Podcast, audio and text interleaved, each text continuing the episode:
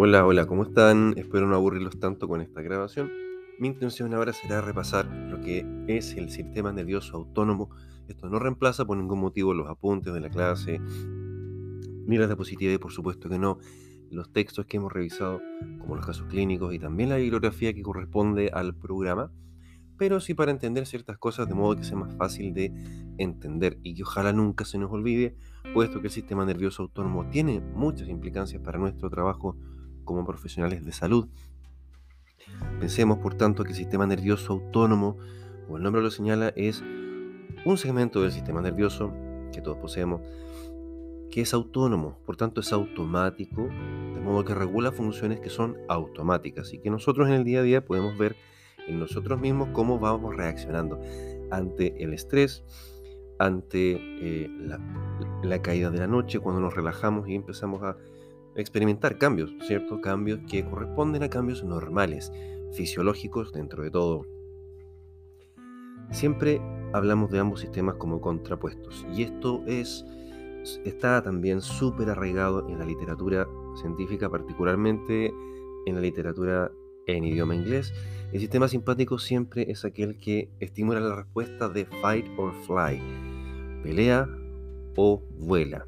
Es decir, o enfrentas al enemigo y te preparas para la prueba, o bien sales corriendo para poder sobrevivir. El sistema simpático es para poder sobrevivir, en tanto que el parasimpático es para volver a la calma, para restituir la estabilidad, porque ningún ser vivo puede vivir bajo estrés constantemente, porque esto va consumiendo recursos desde el punto de vista metabólico y va generando lesiones por estrés, tanto físicas como mentales, como vemos en los trastornos que quizá por la pandemia nos ha tocado vivenciar directamente o indirectamente. Bien, con esa primera gran idea tenemos que ir pensando entonces cuáles son los cambios, y esto podemos irlo viendo en cada órgano que está inervado por ambos sistemas, que son casi todos, casi todos. Y existen excepciones donde hay inervación de una de estas dos ramas, solamente el parasimpático, notablemente en odontología, las glándulas salivales que solamente reciben al menos su parénquima, es decir, sus células funcionales solo reciben inervación del parasimpático. Y ya que estamos en odontología, recordemos, por tanto, que si estimulamos el parasimpático, ¿cuál será la respuesta? ¿Hay producción de saliva o no? Si lo pensamos en el día a día, si nosotros estamos sentados a la mesa, nos estamos sintiendo bien, es decir, estamos volviendo a la calma, funciones vitales basales, necesariamente se nos va a activar el parasimpático. Porque si estamos estresados no nos va a dar hambre, por ejemplo, por estimulación de centros nerviosos centrales a nivel cerebral y por tanto se nos va a tender a inhibir varias funciones digestivas. Entonces, ustedes que están estudiando odontología, tengan esto en mente primero para poder hacer la diferenciación. Si tengo que ocupar mi aparato estomatognático, que es para lo cual ustedes se especializan desde segundo año, incluso antes, con anatomía, ¿cuál es la respuesta que yo obtengo? Si yo voy a ocupar mi aparato estomatognático para, para comer, para alimentarme, ¿cuáles van a ser las respuestas? Que haya saliva o que no haya saliva. Asociándolo a la idea de que si yo voy a comer es un acto de supervivencia, de luchar por mi vida o de huir, o es de usar otras funciones. De usar otras funciones, evidentemente. Por tanto, necesito el parasimpático. Y si ahí nos vamos, en este caso hablamos de las glándulas salivales, se va a activar el parasimpático. ¿Y qué sucede? Cuando comemos necesitamos saliva para poder liberar enzimas que son eh, digestivas, por supuesto, desde la boca, y fluidos, el agua, ¿cierto?, que va con la saliva para poder facilitar la reacción química que va a suceder con las enzimas. Por tanto, inmediatamente enlazamos con, en nuestra mente sistema parasimpático, comer algo agradable, algo eh, en tranquilidad, parasimpático, salivación, inmediatamente podemos asociarlo. Eh, dije hace un rato que el sistema parasimpático digamos, inervaba exclusivamente las glándulas salivales, el parénquima, las células funcionales que producen la saliva. Esto eh, en la contraparte del sistema simpático no se ve. Cuando hay activación del sistema simpático, lo que sucede es una vasoconstricción en ese nivel y por eso es que disminuye el flujo sanguíneo y con ello disminuye la, la producción de saliva. Pero no porque sean inhibidas las células directamente. No sé si me explico. Y aquí es cuando tenemos que empezar a recordar también cuáles son los receptores que corresponden a cada uno de los, eh, de los de las subsistemas del sistema nervioso autónomo, simpático y parasimpático. Recordemos así también, como lo hemos conversado en clase, voy a tratar de siempre eh, estar relacionado con la glándula salival, puesto que quizá lo más relevante y como veremos más adelante en fármaco, los problemas de la salivación son frecuentes en farmacología y van a haber luego en medicina oral varias condiciones, muchas condiciones que se asocian a la serostomía, a la cavidad eh, bucal seca. Por tanto, eh, tiene cierto sentido que quiera enfocarme en la glándula salivar en este momento para poder repasar el sistema nervioso autónomo. Eh, serostomía, entonces, ¿cierto? Bueno, pensemos, otra vez volvamos a la secuencia. Estoy comiendo, estoy haciendo una actividad que es biológicamente básica para mi supervivencia. No estoy peleando ni estoy huyendo, sino que estoy funcionando y necesito que mi sistema funcione, ¿no? Mi sistema digestivo, por ejemplo, por tanto se va a activar el sistema digestivo vía activación del parasimpático. Por tanto, cuando el parasimpático se activa, el tubo digestivo va a aumentar su peristaltismo, es decir, se va a contraer. Aquí es donde a veces nos confundimos porque el sistema digestivo tiene músculo liso en sus paredes, distinto del músculo estriado, como recordarán bien de anatomía y de histología, y algo repasamos también en fisiología. En el caso del músculo liso, cuando se estimula el parasimpático, como ocurre en el caso del tubo digestivo, este se contrae, no se relaja, porque necesito que el músculo liso, con la actividad, como sucede en funciones biológicas básicas, se contraiga para que pueda ocurrir el peristaltismo del tubo digestivo o también la defecación, también por contracción del músculo liso gastrointestinal, pero también la micción, la orina. Y ya que hablamos de estos dos actos de excreción de desechos tan propia de todos los seres vivos, esto también tiene un sentido. Si ustedes fuesen, si nosotros fuésemos animales en la selva o en la planicie, donde sea que estemos, piénsenlo así, no sería conveniente que dejáramos nuestro olor por las excreciones, ¿cierto?, en cualquier parte, porque seríamos muy fácilmente detectados por los predadores, felinos, depredadores como los pumas que tenemos acá en Chile, ¿cierto? y cuantos más. Eh, por tanto, podríamos pensar que los seres humanos o las especies que desarrollaron, si nos vamos con la teoría de la evolución, ¿cierto? Los, las especies vivas que desarrollaron mecanismos de control de sus excreciones son aquellas que sobrevivieron más porque pudieron camuflarse más fácilmente contra los predadores que nos están persiguiendo. Por tanto, cuando decimos, eh, digamos, activación del parasimpático, contracción del músculo liso, va a haber peristaltismo por parte del tubo digestivo, va a haber contracción del músculo de la vejiga para poder eh, miccionar, liberar la orina. Hay que recordar, como punto aparte, que la vejiga tiene dos mecanismos que probablemente no voy a mencionar ahora porque ya puede complicársenos mucho el panorama. Eh, de modo que en esa circunstancia tiene todo sentido. Cuando uno está relajado puede ir al baño, ¿cierto? Cuando uno está relajado en general puedo excretar con cierta normalidad. Cuando estoy muy nervioso me cuesta mucho más. Hay personas que se constipan fácilmente cuando se ponen nerviosos. Antes de un examen en la universidad, por ejemplo, o si ven a alguien que no les cae bien, o, están haciendo deporte, probablemente no les van a dar ganas de ir al baño. Eh, eh, muy pronto, salvo que estén muy llenos, ¿no? La vejiga o el tubo digestivo. Eh, pero en general se inhibe ese reflejo de micción si es que estoy nervioso, si es que estoy alerta, si es que estoy huyendo, ¿cierto? Eh, porque tampoco sería muy, si lo pensamos de esta forma, tampoco sería muy conveniente que un animal se orinase eh, cuando está huyendo o se defecase cuando está huyendo de un depredador, porque sería tremendamente incómodo, ¿no? y estaría dejando mi estela de aroma y sería presa fácil para luego ser detectado por otros depredadores. Por tanto, recordar, siempre con la finalidad de aprendernos esto, recordar que si estoy nervioso, estoy luchando o huyendo por mi vida, voy a activar el sistema simpático y eso va a producir lo contrario del parasimpático. En el caso del tubo digestivo, va a disminuir el peristaltismo, es decir, va a hacer que se contraiga menos el tubo digestivo, con lo cual va a reducirse la posibilidad de que ocurra la defecación, va a reducirse la actividad del tubo digestivo, con lo cual eh, se va a detener la digestión Y lo mismo sucederá con la vejiga. No se va a contraer, por lo tanto no va a eliminar orina. Em, entonces, como ya tenemos claramente establecido que el parasimpático es aquel que me devuelve a la calma o que me mantiene en calma, es el que se me activa cuando estoy durmiendo, por ejemplo, es el que hace que me disminuya la frecuencia cardíaca. En cambio, el, simpático hacía todo lo contrario, es el que me activa, ¿cierto? El que hace que yo guarde, eh, guarde energía en el tubo, que el tubo digestivo no funcione, por ejemplo, todavía, hasta que pueda estar en calma para poder sobrevivir y aprovechar ese alimento que está en mi tubo digestivo. Entonces, ahora tratemos de recordar cuál es el neurotransmisor que corresponde a cada uno. Bueno, si recordamos que el parasimpático se activaba cuando estaba yo relajado, en tanto que el simpático cuando yo estaba activado, vayámonos de nuevo a lo que hemos hablado antes en fisiología el año pasado y este año también lo hemos mencionado en farmacología. ¿Cuál es el neurotransmisor a nivel cerebral que es el más abundante?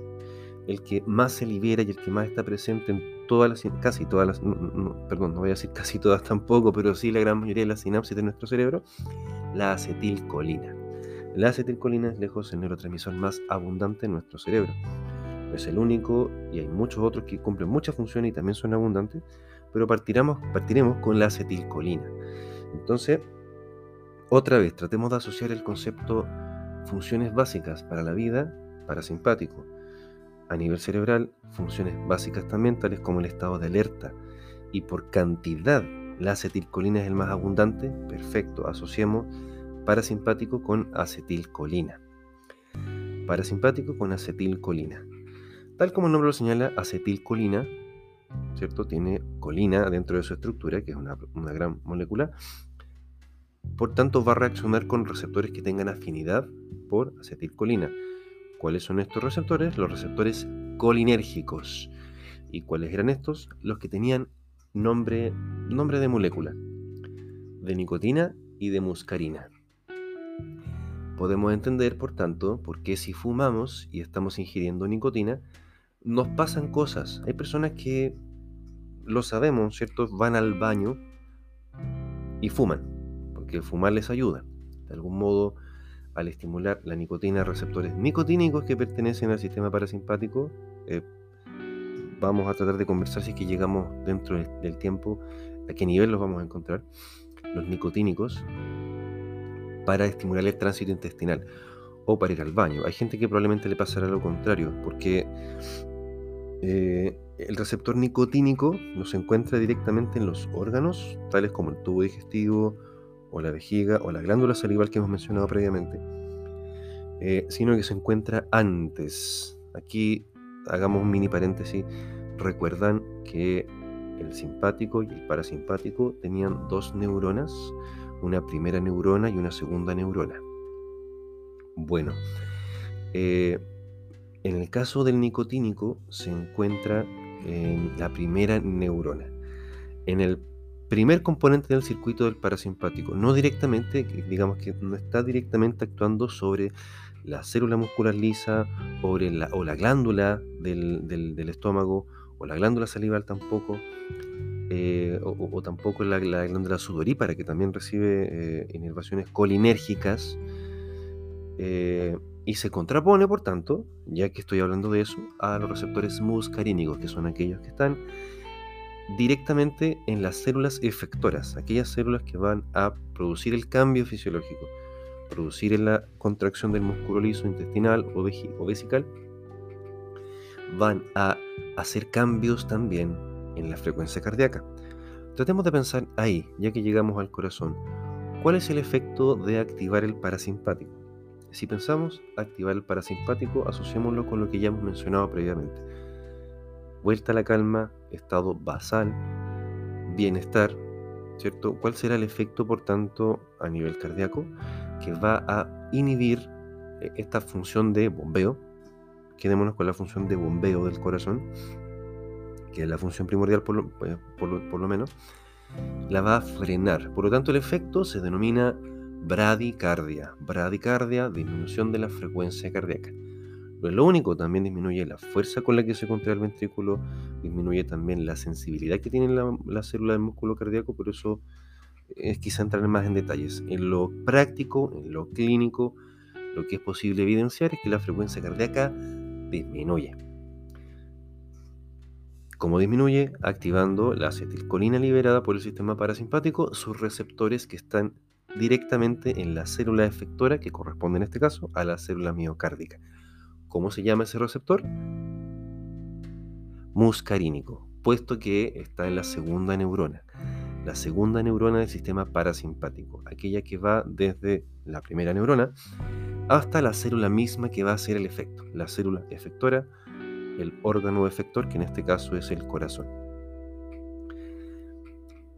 A la inversa, el sistema simpático es un poco más complejo en sus conexiones, tiene algunas excepciones que no sé si alcanza a mencionar ahora, pero están en las diapositivas y están en todos los textos, excepciones a la regla, pero en general la norma es, si el sistema parasimpático funcionaba con acetilcolina y sus receptores eran colinérgicos, a la inversa, debo pensar que el sistema simpático se activa cuando quiero pelear o huir. Por tanto, podemos pensarlo desde el lenguaje coloquial, el sistema simpático me va a hacer funcionar la adrenalina. Quedémonos con esa idea desde el lenguaje coloquial. Me va a hacer funcionar la adrenalina. Vamos a ir tratando de detallar eso. Los receptores, por tanto, del sistema simpático no van a ser colinérgicos, van a ser adrenérgicos. Los receptores adrenérgicos del sistema simpático son los que tienen nombre de letras griegas, alfa y beta. Existen subvariantes de una y de la otra. Alfa 1, alfa 2, beta 1, beta 2 y beta 3. Por lo pronto nos interesa recordar que existen los alfa y existen los beta. Es importante recordarlo, puesto que hay órganos donde no existen ambos receptores. Y hay órganos que sí tienen ambos receptores, pero según el sitio donde estemos pensando en ese órgano, como sucede con el árbol vascular, la activación de uno u otro receptor va a, ser distinta, va a tener un efecto distinto. Aquí es donde siempre, siempre nos equivocamos habitualmente, porque asociamos sistema simpático con vasoconstricción, ¿cierto? Que además en odontología sabemos que se ocupa la epinefrina o adrenalina como vasoconstrictor. Perfecto. No es incorrecto, pero quizás está incompleto.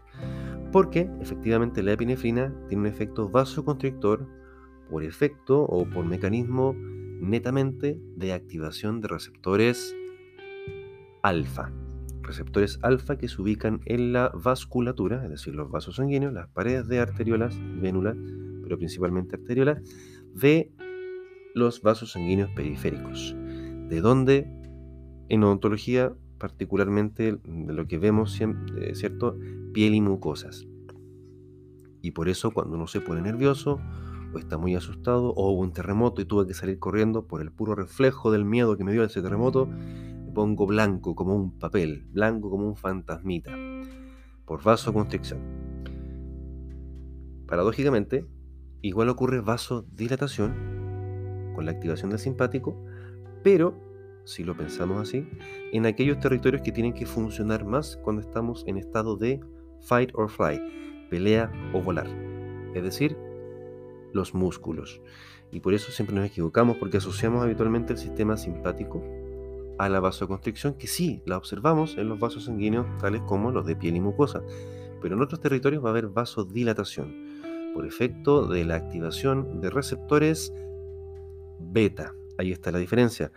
El mismo neurotransmisor, que es la adrenalina, como lo hemos dicho hasta ahora, si bien es más correcto hablar de noradrenalina, porque esta se libera primero, porque es la que es liberada por las neuronas del sistema simpático, en tanto que la adrenalina más abajo, en la glándula suprarrenal, en la glándula adrenal, es decir, la glándula que está pegada al riñón, ahí el nombre, adrenal o suprarrenal, que está sobre los riñones, necesita también activación por parte del sistema simpático, del nervio que llega hasta la glándula para que libere noradrenalina y ahí libere a su vez adrenalina. Entonces, por eso en general, cuando hablamos, al menos desde la farmacología del sistema nervioso autónomo y en general en la fisiología también, y en la patología también. Por ejemplo, si estuviésemos estudiando patología eh, que se trata en unidad de cuidado intensivo, también es más correcto eh, como generalización hablar de, de la noradrenalina, si bien no es exclusivo. Pero fisiológicamente partimos entonces con la noradrenalina. Entonces volvemos sobre la idea que estábamos mencionando anteriormente. Con la estimulación del sistema simpático se me va a liberar noradrenalina, que es liberada por la segunda neurona, que va a estimular la célula efectora. En este caso estábamos hablando del vaso sanguíneo. Y el vaso sanguíneo da esta curiosidad que hay territorios donde tiene receptores alfa y otros donde hay eh, territorios, sí, otros territorios donde hay receptores beta. Cuando se estimula el receptor alfa, va a haber efecto vasoconstrictor, que es lo que observamos cuando se coloca la anestesia de lidocaína, el anestésico local, con el vasoconstrictor, que habitualmente es epinefrina, no exclusivamente, pero gran, en gran medida, eh, en, su, digamos, es la adrenalina el utilizado. En cambio, en otros territorios se va a activar el reflejo o la acción de de facilitar la llegada de oxígeno y nutrientes a aquellos órganos que van a funcionar durante el ejercicio, durante la prueba, durante la pelea si es que estoy peleando o durante la huida si es que estoy huyendo de mi depredador. Es decir, los músculos. Los músculos. Y tiene pleno sentido, porque si lo piensan, ya que hablamos del ejercicio, durante el ejercicio tiene sentido y es necesario que llegue suficiente sangre a los órganos vitales, principalmente al cerebro, y que es el más sensible a todos estos cambios, y el corazón también. Eh, cabe destacar, así como curiosidad, puesto que quizás no les incumbe por lo pronto para el certamen, eh, el cerebro tiene mecanismos propios de compensación y de control de la presión arterial que les llega, lo cual también impide que sufra tan fácilmente eh, subidas o bajadas de presión. Por supuesto que pasado cierto límite igual puede ser sensible. Se los agrego solo para darle dinamismo a la imagen que estamos haciéndonos en la mente respecto del funcionamiento del sistema nervioso autónomo. Eh, entonces habíamos dicho que durante el ejercicio o la pelea eh, necesito que se mantenga las condiciones para poder sobrevivir. Por tanto necesito que se mantenga uno de los parámetros más importantes que tenemos, que es la presión arterial. Si yo produciese vasoconstricción en todo el cuerpo, en todo el cuerpo por liberación de adrenalina eh, y estimulación de los vasos sanguíneos, se me apretaría todos los vasos sanguíneos y por lo tanto la presión aumentaría a niveles tales que el cerebro no podría soportarlo. Sin embargo, la naturaleza o la evolución o si ustedes quieren Dios o el sistema de creencias que ustedes tienen, el hecho que sabemos es que eh, se estimulan ambos receptores alfa y beta por la acción de la noradrenalina, por esta catecolamina, recordarán eh, el nombre catecolamina, porque se llama así, puesto que catecos de corteza, amina de, de, que es una amina, una amina neuroactiva. Eh, no es tan correcto hablar de corteza, ya que estábamos hablando de la glándula suprarrenal y la verdad es que en la médula donde se libera la adrenalina, pero vamos a saltarnos esa, explicación para no perder más tiempo. Solo lo digo para recordar que catecolamina, eh, las catecolaminas son un grupo de aminas aminas son proteínas, por tanto tienen una serie de características como buen fármaco o sustancia proteica, ¿cierto? Receptores, hidrosolubilidad, etc. Tenemos que ir eh, conectando con lo que ya hemos aprendido. Eh, grupo dentro del cual se incluye la noradrenalina, sí, pero la adrenalina, que la adrenalina es la que se libera en la médula, en tanto que la noradrenalina eh, tiene que llegar, ¿cierto? y la dopamina, que es un neurotransmisor que iremos eh, agregando posteriormente en clases. Paréntesis con las catecolaminas, volvemos al tema de la activación de los vasos sanguíneos. Si durante el ejercicio se me, se me activase el sistema simpático y solo hubiese vasoconstricción, la presión aumentaría tanto que el cerebro probablemente se dañaría, habría una hemorragia y yo me muero. ¿Es compatible con la vida? ¿Es, es fisiológicamente... Eh, explicable o entendible o evolutivamente eh, conveniente, no, no lo es. A la inversa, si hubiese una vasodilatación masiva, también bajaría tanto la presión arterial que nos desmayaríamos. Llegaría el león que nos está persiguiendo, nos comería y hasta ahí llegaríamos. No sería conveniente, no sería conveniente. Lo que afortunadamente sí es conveniente es que ocurra una reacción mixta, por así decirlo. Hay vasoconstricción en territorios donde hay inervación alfa, simpática, con activación de receptores alfa, pero también hay vasodilatación, donde va a haber eh, más funcionamiento del sistema, de, digamos, necesito que lleguen más nutrientes y oxígeno, es decir, territorio muscular.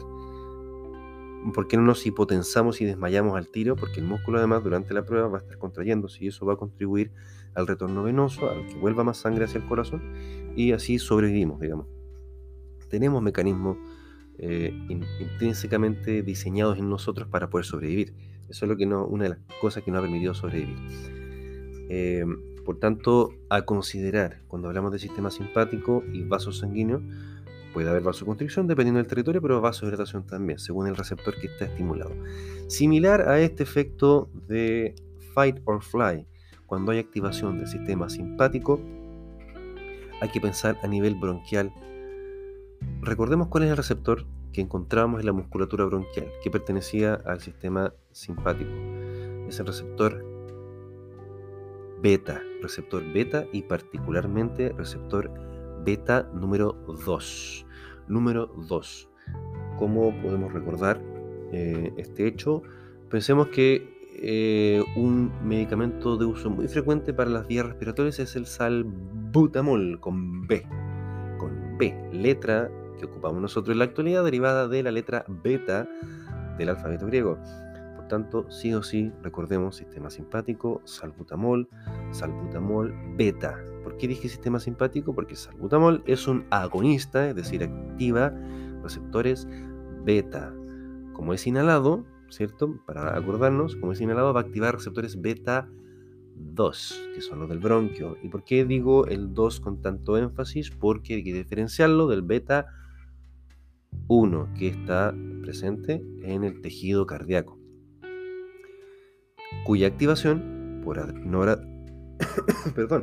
cuya activación por noradrenalina, es decir, lo opuesto a la acetilcolina, eh, opuesto fisiológicamente hablando, va a ser la activación del músculo cardíaco. ¿En términos de qué?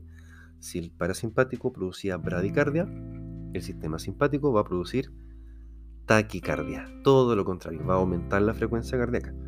También va a aumentar la fuerza con la que se contrae el músculo cardíaco disculpen, aumentar la frecuencia con la cual se contrae el músculo cardíaco y también va a aumentar la sensibilidad.